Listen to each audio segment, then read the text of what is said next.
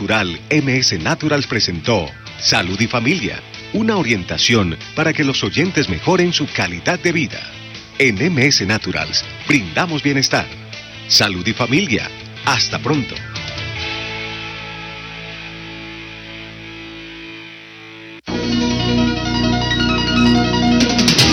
Esta es HJDC 790 kHz, originando desde Medellín, Colombia. Munera Isman Radio. Tu deporte favorito es escuchar 790. El siguiente programa de los 790 AM es responsabilidad de su productor.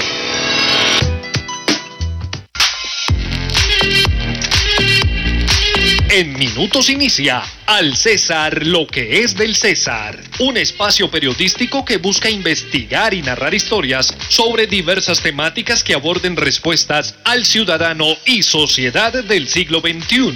Ya estás en sintonía por los 790 AM de Munera Itzman Radio. Mantente informado con la dirección de César Augusto Montoya Palacio. Comenzamos.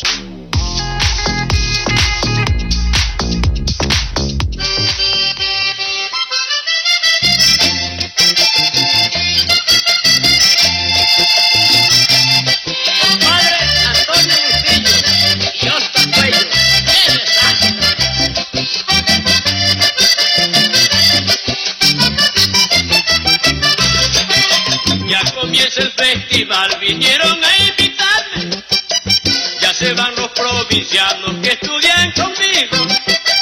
Ayer tarde. 7, 1 de la mañana. Bienvenidos, bienvenidas. Estamos en Al César, lo que es del César, periodismo con enfoque social. César Augusto Montoya Palacio nos está acompañando en esta mañana de 30 de abril del 2022. Mi cuenta de Twitter, arroba César Montoya. Todos juntos a través de Munera Isman Radio 790 AM y recuerden que también nos pueden escuchar en www.radiomunera.com.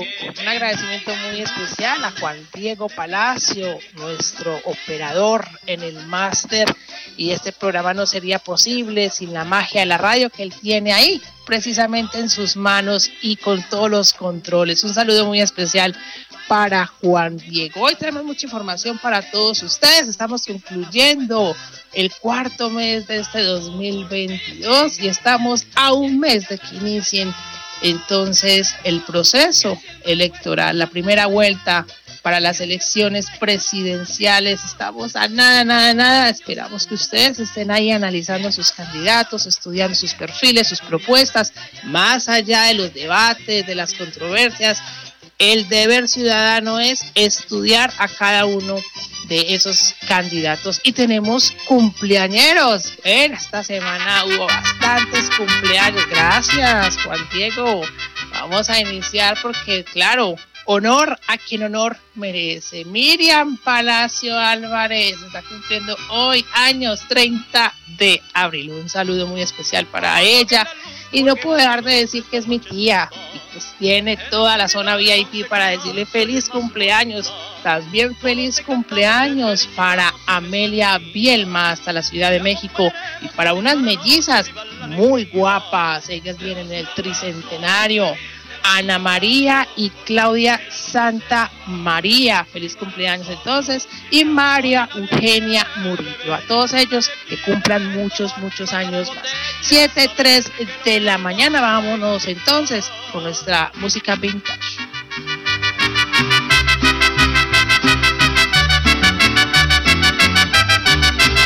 En Al César, lo que es del César, la música nos alegra la vida. Este es el sonido vintage sabatino.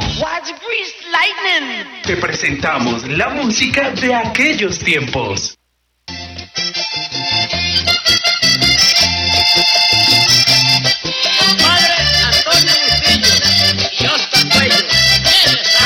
7, 4 de la mañana nos vamos hasta 1999, una canción que es muy famosa, Ausencia Sentimental de Silvio Brito. Y es que estamos en modo Festival Vallenato 2022 el evento musical de mayor trascendencia en Valledupar y en todo el país. Y precisamente hoy, sábado 30 de abril, será el gran evento donde hay muchos, muchos asistentes durante todo el transcurso de estos días y bastantes turistas. Para hoy, sábado 30 de abril, este último día, desde las 8 de la mañana, sonarán acordeones para llevar a cabo la semifinal de acordeonera mayor quienes junto a los demás participantes estarán a la gran espera de la gran final de concursos que va a iniciar como a las 7 de la noche y cerrará con broche de oro con un gran espectáculo de artistas colombianos. En 1999, y este es uno de los grandes signos de ese festival vallenato, ausencia sentimental de Silvio. Vámonos con una imagen en palabras. y escuchar la radio yo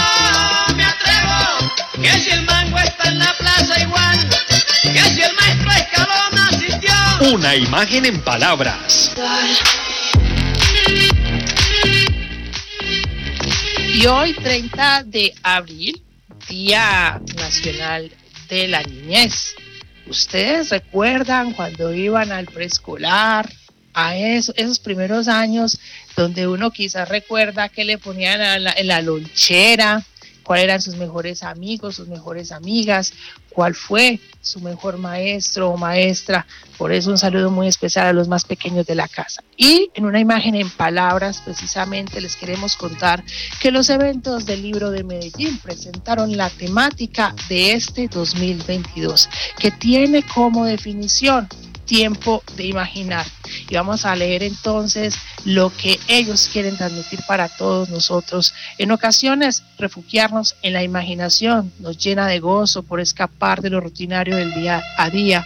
Hoy con mucha alegría queremos anunciarles a los habitantes del Valle de Aburrá, visitantes y turistas, que el tema central de los eventos del Libro de Medellín para este 2022 es tiempo de imaginar. Esta será la gran oportunidad para que a través de la Feria Popular Días del Libro, la Parada Juvenil de la Lectura y la Fiesta del Libro y la Cultura, cada uno de nosotros se tome el tiempo para imaginar cómo podría ser ese mundo, situación o circunstancia que nos lleve a encontrar la empatía con el otro, el medio ambiente, la sociedad y nosotros mismos. Escuchemos una pieza informativa de qué es tiempo de imaginar desde los eventos del libro de Medellín. En los eventos del libro de Medellín, este 2022 será tiempo de imaginar. Tiempo de imaginar soluciones personales y colectivas, de reverdecer las esperanzas, de concebir un futuro donde siga siendo posible soñar despiertos y habitar la tierra sin destruirla, sin destruirnos tiempo de imaginar y tiempo de sentarnos a hablar, de escucharnos, de plantear mundos posibles y echarlos a andar, sin que los recelos y la desazón nos paralicen. En esta Medellín ciudad lectora es tiempo de imaginar. Medellín futuro. Esfuerzos que construyen paz. Hoy te contamos el otro lado de la historia en favor de la sociedad. 7, 8 de la mañana y efectivamente veníamos hablando de tiempo de imaginar y este país por muchos años ha querido imaginar circunstancias más amenas, más alegres y todo construido bajo la paz. Por eso tenemos hoy que reconocer la importancia que tiene la Jurisdicción Especial para la Paz. Y esta semana fue trascendental porque diferentes eh, eh, militares retirados pues han venido contando esa verdad y contando ese suceso tan duro que vivió nuestro país Colombia en medio del conflicto armado. Por eso vamos a escuchar el, el testimonio del suboficial retirado del ejército, Néstor Guillermo Gutiérrez. Él reconoció públicamente frente a sus víctimas en la audiencia de la JEP su responsabilidad en los, abro comillas, falsos positivos del Catatumbo con ayuda de la administradora de un bar, él elaboró una lista de campesinos de la región que se convertirían en sus víctimas y pasarían como supuestos guerrilleros. Escuchemos entonces al señor Néstor Gutiérrez, Guillermo Gutiérrez. Esta audiencia no es el final, es el principio de la verdad. Esta audiencia que no sea el final, sino el principio de la verdad. Que empecemos acá. Para mí no ha terminado. Y como lo dije yo ayer ahí, yo también llevo una cruz acá adentro. Ante los medios de comunicación, lo digo nuevamente, organismos internacionales, todo el mundo, Colombia, asesinamos inocentes, campesinos. No fueron guerrilleros, no fueron delincuentes. Que quede limpio la memoria y el buen nombre de estas víctimas asesinadas por nosotros. Ese era el testimonio de Néstor Guillermo Gutiérrez, suboficial retirado del ejército. Reiteramos esta semana todos estos exmiembros de la fuerza pública estuvieron contando su verdad y aquí es donde nosotros empezamos a ver los resultados de la Jurisdicción Especial para la Paz, la JEP, donde a través de la verdad se está relatando esa historia tan dura que vivió el país y es que muchas veces las personas piensan que las víctimas solamente están reclamando un pedazo de un apoyo económico. Y no necesariamente tiene que ser eso, sino que muchas veces las víctimas solo necesitan escuchar esa verdad y que se pueda dignificar y reivindicar a aquellos que en algún momento quedaron pues en, sumergidos en medio de esta violencia. Alexander Carretero dignificó los nombres de Camilo Valencia, Farile Leonardo Porras, Elkin Verano,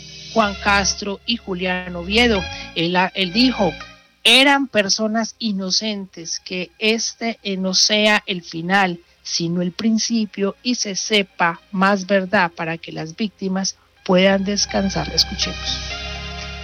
Yo yo, Alexander Carretero, dignifico y reconozco que las personas Camilo Andrés Valencia, Fay Leonardo Porras, Elkin Gustavo, Juan, Juan, Juan Castro y Julián Oviedo son, eran personas inocentes, personas trabajadoras, personas humildes que las engañamos y las trajimos para asesinarlas.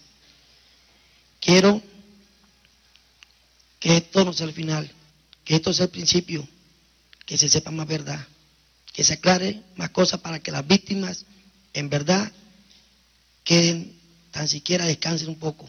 Pero de verdad, falta más verdad. Duros testimonios, pero que tienen la verdad, como dicen por ahí. Más vale que se diga las verdades duras y no aquellos eh, pues chistes que generen sonrisas, sino que estos son los momentos que deben de contarse. Y siempre se ha dicho que lo que no es mencionado no existe. Escuchábamos a Alexander Carretero, civil imputado por la JEP. ¿Y qué es la JEP? Vamos a repasar un poquito porque muchas veces las personas se preguntan, pues hace parte del Sistema Integral de Verdad, Justicia, Reparación y No Repetición. Este fue creado por el punto 5 del Acuerdo de Paz y está compuesto por la Comisión para el Esclarecimiento de la Verdad, la Convivencia y la No Repetición también de la unidad de búsqueda para personas dadas por desaparecidas y también ahí está la jurisdicción especial para la paz, las medidas de reparación integral para la construcción de paz y las garantías de no repetición. El sistema tiene como finalidad consolidar un escenario institucional transitorio temporal suficiente y apropiado para así poder satisfacer los derechos de las víctimas del conflicto armado y contribuir en la reconciliación nacional. Este es el testimonio del magistrado de la Jurisdicción Especial para la Paz, Alejandro Ramel. Quisiera compartir con ustedes que en mis más de 20 años de servicio en la rama judicial colombiana, jamás había asistido a una audiencia pública tan poderosa y tan especial como esta. Sin lugar a dudas, ha sido un escenario donde se dieron cita a todo tipo de sentimientos, de dolor, de tristeza, de rabia, de impotencia. Pero también vivencié actos de reconciliación, de arrepentimiento, el valor de las víctimas, el amor infinito y eterno de las madres por sus hijos. Eh, las palabras entonces de Alejandro Ramel, magistrado de la Jurisdicción Especial para la Paz. Esto entonces hace que precisamente se dé un gran paso en toda la construcción de paz, pero sobre todo en la reconciliación del país después de haber vivido un conflicto armado por más de 50 años y sobre todo en un año donde estamos a portas de unas elecciones presidenciales y ver cuáles son los candidatos que están todavía apostándole a la paz del país. Llegó el momento de preparar el café, mi estimado Juan Diego. Al sabor de un cafecito con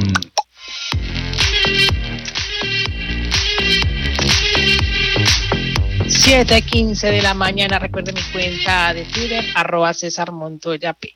Y para tomarnos este cafecito vamos a escuchar esta canción que se llama Solo la Verdad de Adrián Villamizar. Y esta canción hace un recuento de lo que han vivido las víctimas del conflicto armado.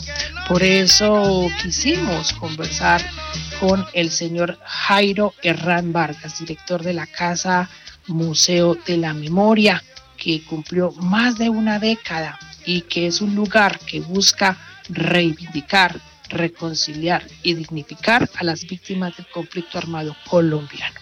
Señor Jairo Herrán Vargas, bienvenido al César, lo que es del César. Cuéntenos cuáles son los puntos y las estrategias fundamentales que tiene la Casa Museo de la Memoria para poder seguir construyendo todo este proceso de paz, de reconciliación y no repetición.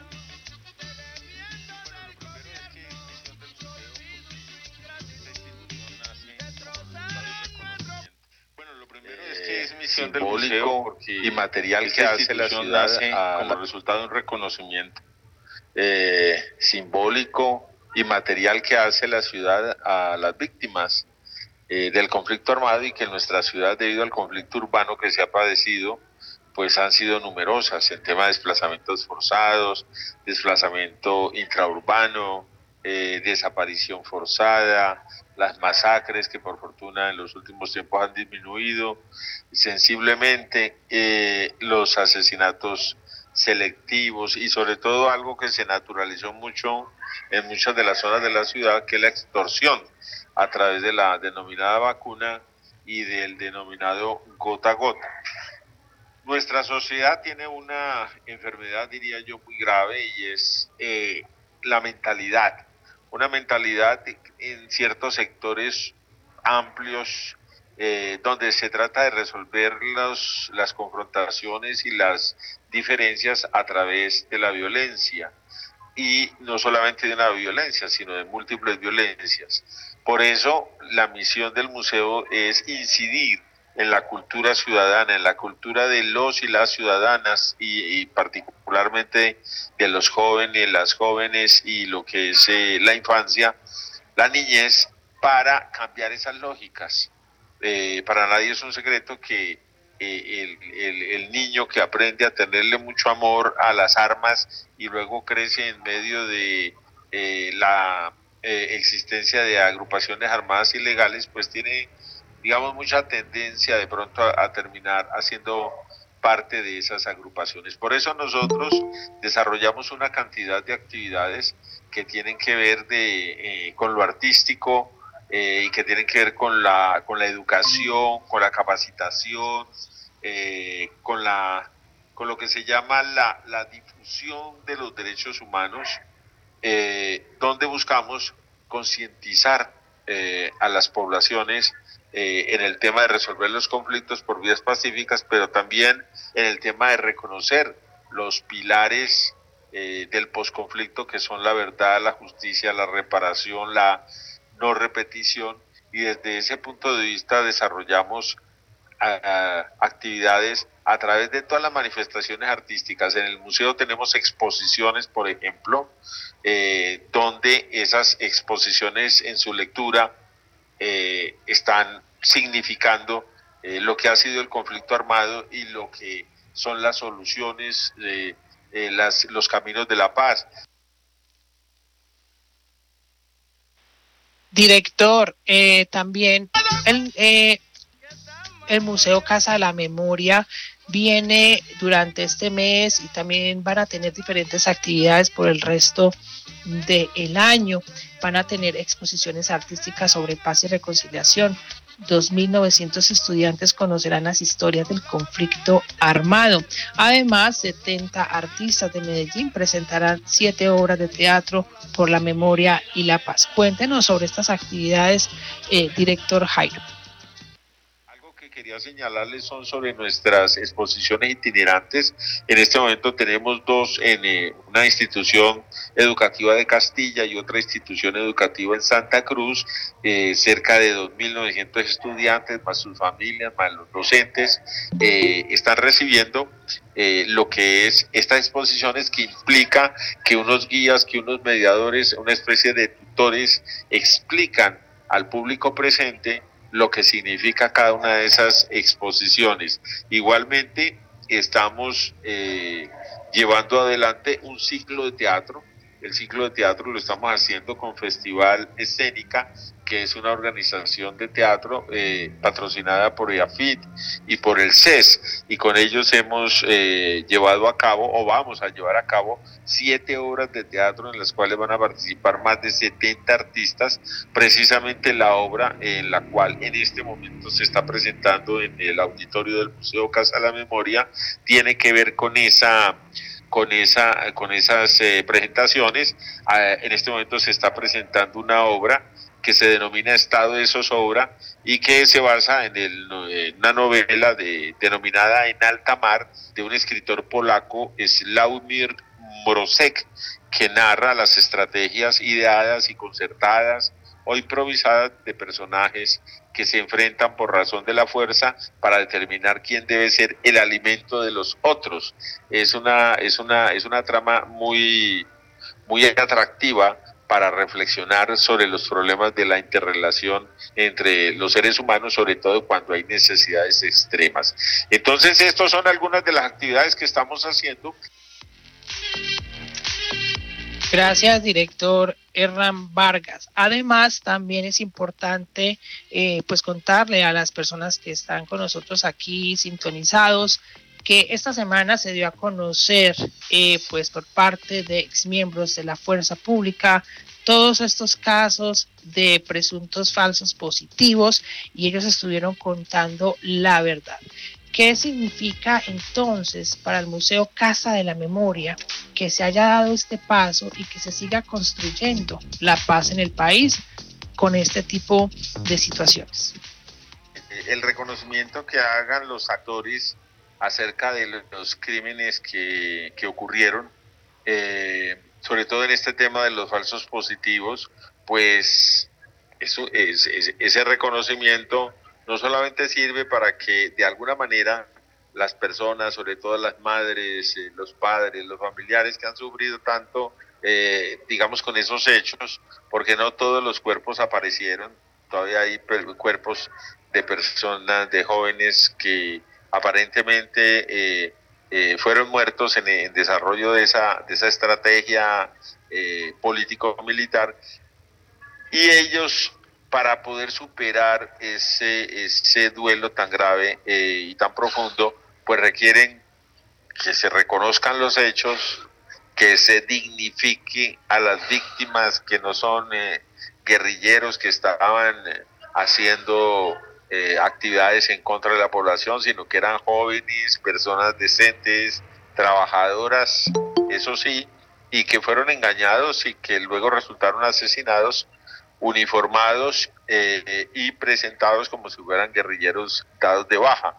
entonces ahí hay dos cosas muy importantes. Uno, el tema de las familias, reconocimiento a las familias eh, para que hagan su duelo. Y dos, la dignificación de esas eh, víctimas, de que no eran eh, de quienes no eran los personajes de quienes se dijo eran en, el momento de la presentación, ¿cierto?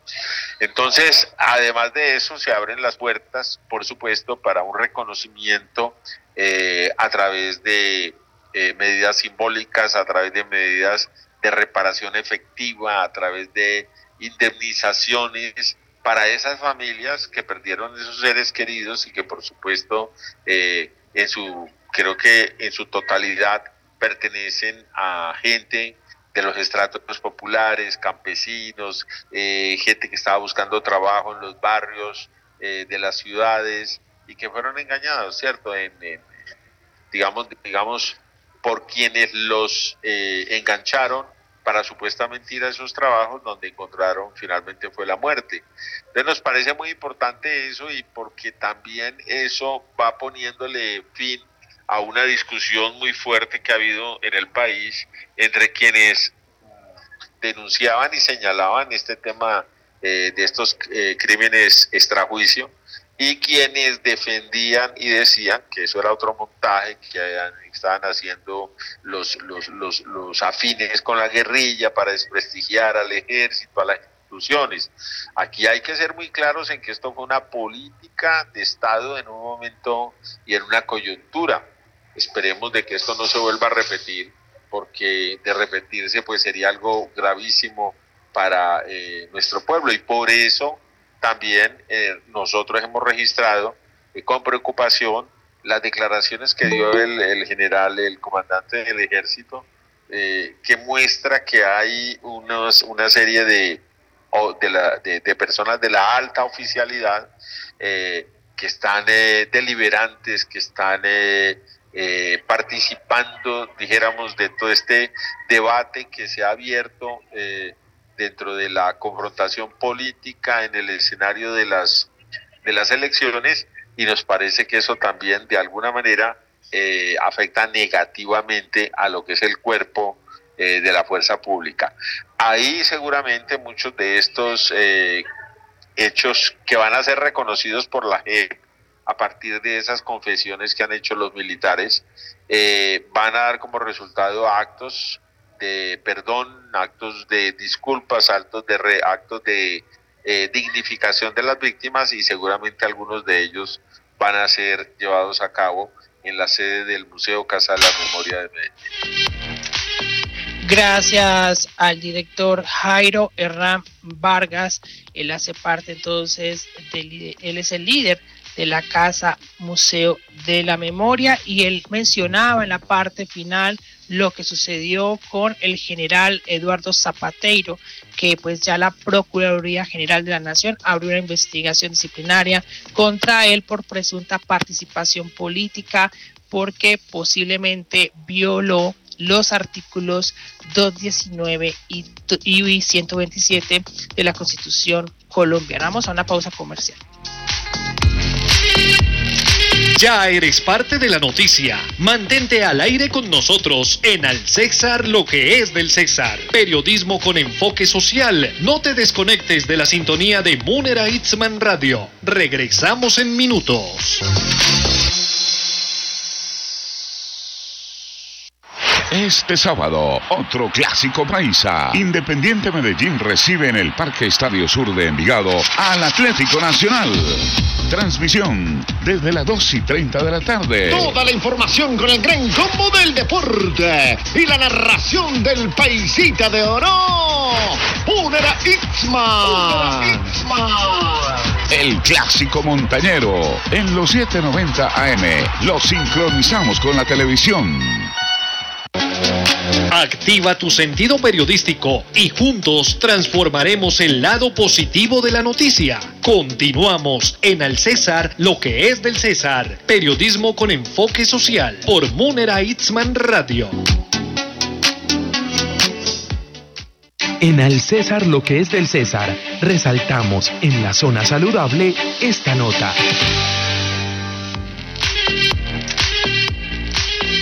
Así es, mi estimado Juan Diego. Presentemos entonces la nota informativa del Hospital General de Medellín.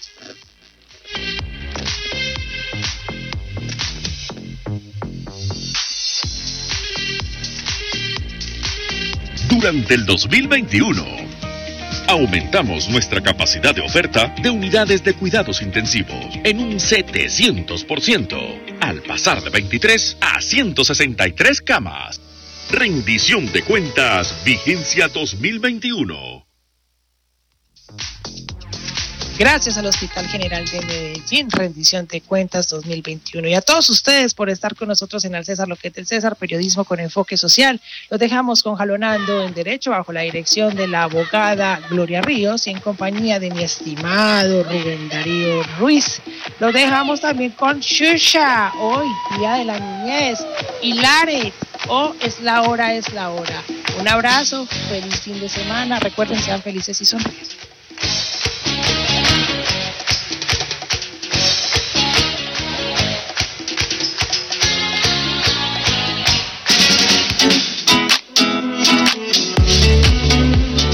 Hasta aquí una emisión más de Al César lo que es del César, periodismo con enfoque social, que busca tu esencia informativa a través de las voces que forman la realidad noticiosa del acontecer actual. No olvides sintonizarnos a las 7 de la mañana por Munera Itzman Radio 790 AM y contáctanos a través de Twitter como arroba César Montoya P. Te esperamos este próximo sábado.